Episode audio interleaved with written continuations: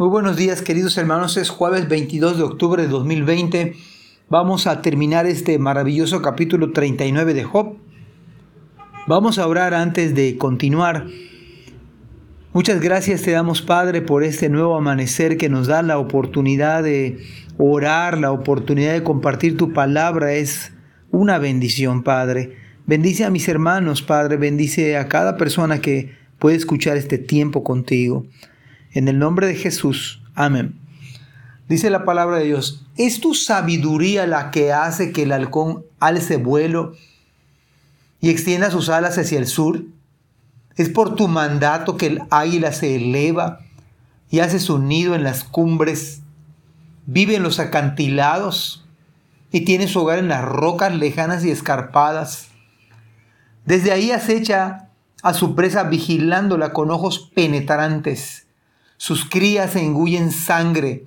Donde hay un cadáver, allí los encontrarás. Bueno, definitivamente Dios es el que cuestiona a Job. Y lo cuestiona con dos animales, o dos aves, mejor dicho, el halcón y el águila.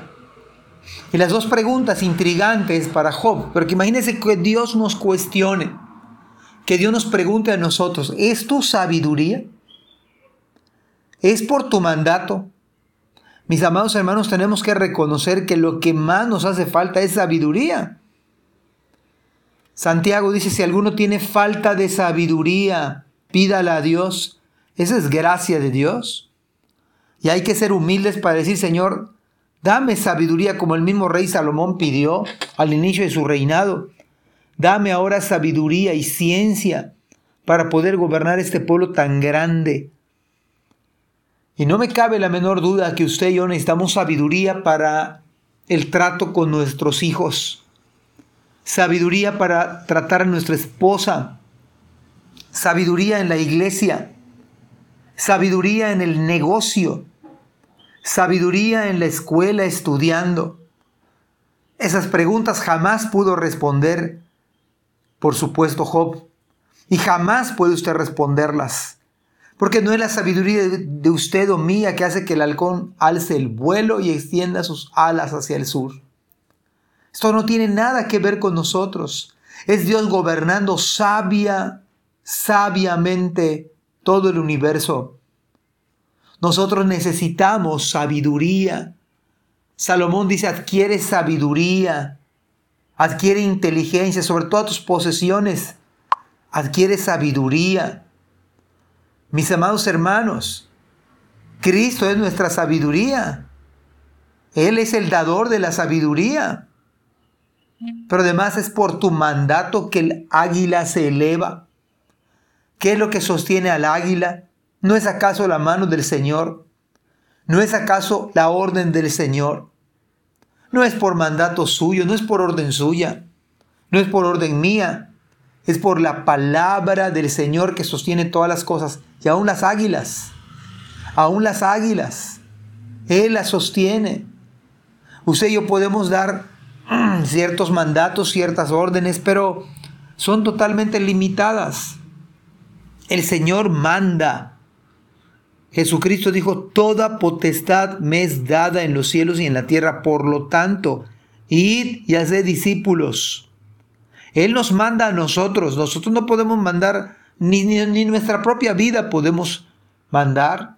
Necesitamos la gracia del Señor. Él nos manda a ser discípulos. Él nos manda a orar sin cesar.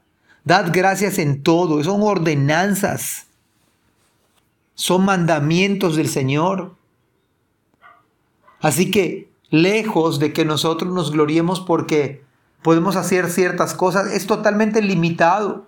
No podemos ir más allá, pero Dios es soberano. Dios es todopoderoso. Él nos manda a nosotros. Si Él cuida de las aves, también cuida de nosotros también. Así que ante estas preguntas, lo que usted y yo tenemos que hacer es humildemente decir, Señor, dame sabiduría. Señor, dame tu gracia para poder obedecer tu palabra. Tú mandas que el águila se eleve y haga su nido en las cumbres. Las aves del cielo obedecen al Señor, hacen las cosas porque Dios se los ordena. cuánto más usted y yo debemos hacerlo. Necesitamos la gracia del Señor para obedecer su palabra. Necesitamos la gracia del Señor para tener sabiduría. Que el Señor nos dé su gracia y que usted y yo podamos decir, Señor, dame sabiduría. Señor, dame tu gracia para obedecerte hoy, para obedecer a lo que tú me llamas. La pregunta es, ¿qué le está diciendo Dios a usted y a mí? ¿Qué nos manda hacer? Ir y hacer discípulos. Si tu enemigo tiene hambre, dale de comer. Si alguno tuviera queja contra otro de la misma manera que Cristo os perdonó, así también hacedlo vosotros. Amad los unos a los otros, son mandamientos. Honra a tu padre y a tu madre para que te vaya bien. Amad a vuestras mujeres. Someteos a vuestros maridos. Son mandamientos expresos del Señor que usted y yo necesitamos la gracia del Señor para vivir en su palabra. Que Dios les bendiga este hermoso día. Amén.